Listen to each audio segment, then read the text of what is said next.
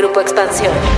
Ante una inflación que no cede, los bancos centrales de todo el mundo han elevado sus tasas de interés con el fin de contener el alza de precios. Pero esta medida afectará nuestro consumo, sobre todo si lo hacemos con un crédito del banco. ¿Qué podemos hacer ante este escenario? ¿Es mejor no comprar nada? ¿Guardar las tarjetas de crédito? Hoy en Cuéntame de Economía respondemos estas preguntas para hacer rendir mejor tu dinero. Cuéntame de economía. La actualidad de la vida económica de México y el mundo sin tanto rollo. Cuéntame de economía. Hola queridos escuchas ¿cómo están? Espero que la estén pasando muy bien pese a la complicada situación económica que vive el mundo. Y si eres de las personas que planea hacer compras en los siguientes meses o tiene planeado algún gasto importante, créanme, este programa les va a interesar. Hoy me acompaña mi compañera, amiga y colega de la mesa de economía, Dainzú Patiño. Hola Jimens, ¿cómo te va? ¿Qué dice la buena vida? Pues escuchas, yo espero que todo esté bajo control, a pesar de que la inflación ha estado muy rebelde estos últimos meses. Seguramente se han percatado que todo ha subido de precio y pues eso ya comienza a impactar en nuestros planes de compra futuro. Pues nos vamos a estar refiriendo en este programa a que los créditos y financiamientos van a estar cada vez más caros los próximos meses y años. ¿Qué implicaciones tendrá todo esto? Pues así es, Jimmy, la realidad está bastante cruel. Nuestro bolsillo no nos dejará mentir y como saben, nuestro poder adquisitivo ya lleva varios meses deteriorándose sin que podamos hacer pues prácticamente nada. Ya que a decir de la autoridad, pues todo es culpa del exterior, que Vladimir Putin, que los reyes, que las estrellas, ya sabes, muchas cosas y aquí nunca sucede nada.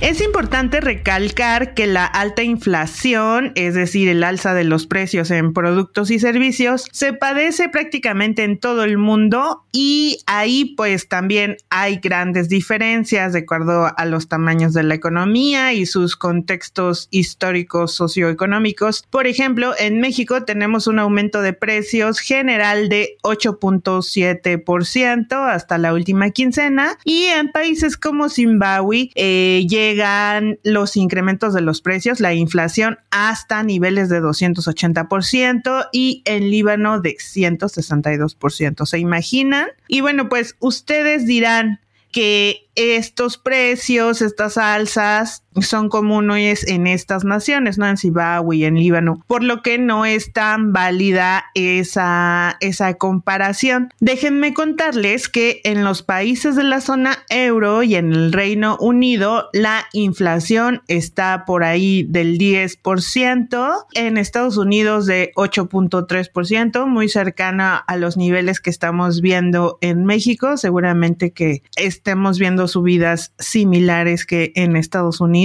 y en, productos y en servicios similares, ya que recuerden que pues nuestras economías dependen una de la otra. Y bueno, también tenemos que en países como Chile y Colombia también los niveles promedio, digo promedio porque seguramente estarán notando que estos precios están eh, algunos precios de algunos insumos, por ejemplo, como el del aceite o de los granos en general, pues está subiendo poco más del 11 y 14% que se reporta, por ejemplo, en Chile y Colombia respectivamente. Y ante este encarecimiento de productos o menor capacidad de compra de nuestras monedas, los bancos centrales de todo el mundo, liderados por la Reserva Federal de Estados Unidos, han comenzado a aumentar y de manera bastante agresiva sus tasas de interés de referencia. Y ustedes me dirán, ¿y qué significa esto? Pues como su nombre lo dice, son tasas de interés que sirven de referencia para que los bancos e instituciones financieras otorguen créditos. Por lo que, si la tasa de los bancos centrales sube,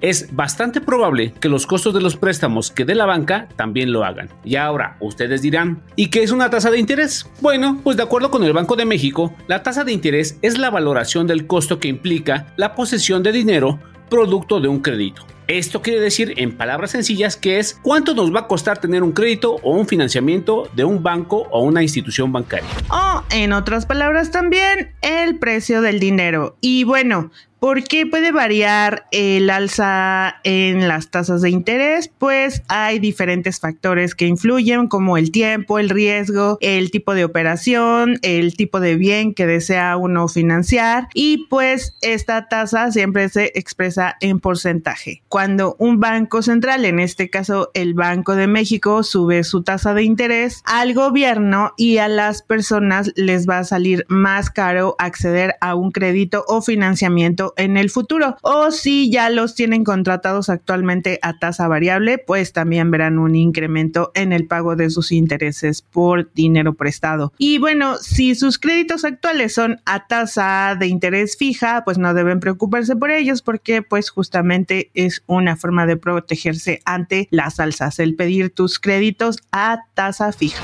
Al elevar las tasas de interés, los bancos centrales tratan de enfriar la demanda de productos y servicios y con ello hacer que los precios bajen. Lo preocupante es que la Reserva Federal lo comenzó a hacer de manera bastante agresiva en los últimos meses, pues lleva tres aumentos consecutivos de 75 puntos base. Es decir, que pasó su tasa de referencia del 0.25% al 3.25%. Y la tendencia es que siga aumentando. Y en México la preocupación también es alta, pues Banjico ha estado subiendo su tasa de interés en la misma magnitud y ya está en un nivel histórico de 9.25%. Y la tendencia es que se acerque al 11% al cierre de este año. Y lo peor es que la inflación no da señales de ceder, por lo menos en los siguientes meses. Y bueno, pues escuchas, antes de que sigamos con este tema tan interesante, llegó el momento de hacer un paréntesis paréntesis, series, documentales, libros, películas, música, videos, exposiciones, foros y mucho más, pero siempre de economía. Hola, escuchas, mi nombre es Mónica Alfaro, productora de Podcast en Expansión, y el día de hoy les voy a recomendar el libro El método Fair Play para las tareas domésticas de la autora Eve Rodsky, un libro que les va a ayudar si lo que necesitan es mejorar cómo funciona la dinámica económica de su casa. Según un informe reciente de las Naciones Unidas, la mujer moderna todavía hace casi el triple del trabajo doméstico no remunerado más que el hombre. Eso es lo que dice Rodsky, la autora, que es licenciada en Derecho por la Universidad de Harvard y fundadora de una consultoría especializada en asesoramiento filantrópico, quien se casó de que la mayoría de las tareas del hogar recayeran en ella. Entonces, como ella se dio cuenta de que además casi todas las mujeres pasaban por lo mismo, decidió enfrentar el problema al seguir el método que utiliza en su trabajo como consultora de empresas. Luego de entrevistar a más de 500 parejas, se dio cuenta de algo que tal vez muchos sabemos, pero con frecuencia olvidamos. Las mujeres casi siempre hacemos un segundo turno al encargarnos del trabajo doméstico, además de la carga laboral que sí está remunerada. Nos hacemos cargo de casi todo el trabajo emocional, sufrimos más la carga mental y somos las responsables de realizar el trabajo invisible. Aunque todo esto hace que las familias y los hogares funcionen, la balanza está totalmente desequilibrada y las cosas recaen en las mujeres y esto provoca grandes problemas emocionales, mentales, físicos, profesionales y hasta económicos. El libro plantea cuatro reglas y una baraja de 100 cartas que son tareas que funcionan como un juego con un objetivo muy simple, pero muy difícil de lograr si no nos sentamos a buscar una forma que realmente funcione. Repartir equitativamente las tareas domésticas de forma justa y equilibrada. El libro se llama El método Fair Play para las tareas domésticas de Eve Rodsky.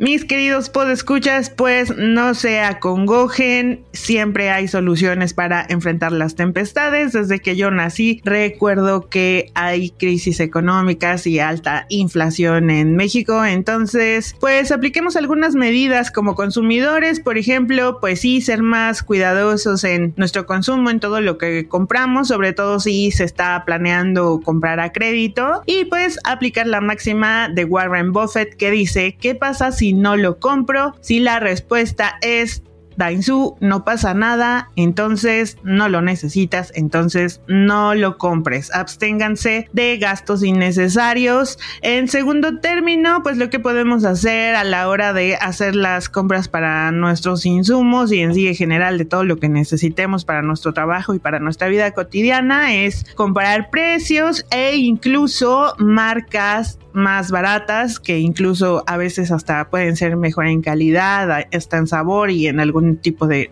cuestiones. Entonces, si ya de plano dicen que van a utilizar la tarjeta de crédito, pues contémplenlo para bienes duraderos, no hagan que pues la máxima más bien regla aquí tendría que ser que no compren eh, con la tarjeta de crédito bienes que puedan durar menos que el tiempo que se van a tardar en pagarlo. ¿O no, Alex? ¿Tienes algún otro consejo que nos puedas dar? Exactamente, Jiménez. Y si deseas invertir para frenar el deterioro de tu poder adquisitivo, una buena opción son los CETES a un año. Y aquí les va un tip. La tasa de interés que están dando los CETES ya está cerca o ya tocó el 11%. Así que, estimados podescuchas, hay que estar más atentos a la hora de consumir, pero sobre todo hay que cuidar nuestro dinero que nos cuesta tanto trabajo ganarlo. Y estimados podescuchas, como todo lo bueno llega a su fin, este podcast ha entrado ya en su recta final, pero no nos queremos ir sin antes ir a nuestra gustadísima sección de Cuéntame tus dudas que nuestra productora Mónica Alfaro se dedicó a investigar.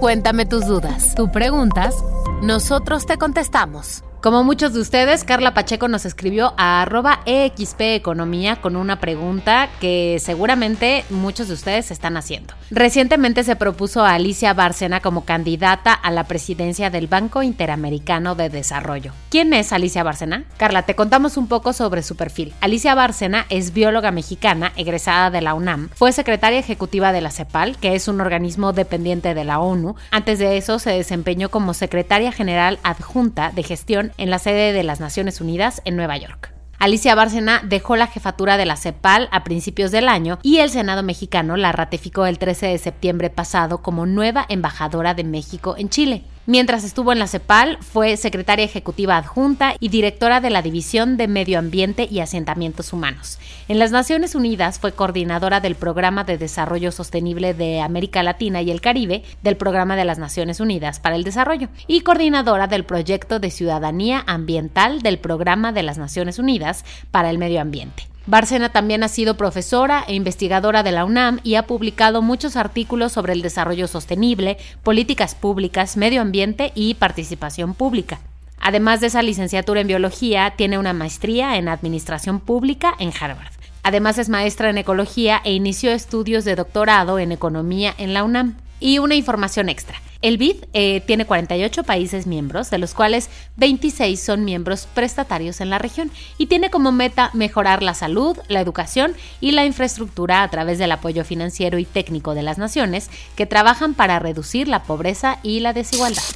Ya saben, podescuchas que si tienen alguna pregunta sobre temas relacionados con finanzas, economía o inversiones, pueden escribirnos a arroba Economía en Twitter con el hashtag Cuéntame tus dudas y nosotros se las contestamos en el siguiente episodio. Gracias por quedarse hasta el final de este Cuéntame de Economía y nos escuchamos el próximo miércoles con más información. No importa en qué plataforma nos escuchen, califiquen a Cuéntame de Economía con 5 estrellas y compartan estos episodios con quien crean que los necesita. Cuéntame de Economía, un podcast de Grupo Expansión. Bienvenidos a la Revolución de la Riqueza, el podcast en donde aprenderás que crear riqueza no es magia negra, crear riqueza es una ciencia.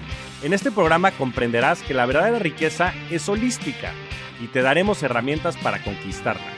Síguenos en redes sociales en arroba Javier Morodo en Instagram, Facebook, Twitter, LinkedIn y en todas las redes sociales. Suscríbete también a mi newsletter en mi página javiermorodo.com, en donde todas las semanas vas a recibir información sobre mercados financieros, negocios, tecnología, well-being, conciencia y también tips para ganar el juego del dinero.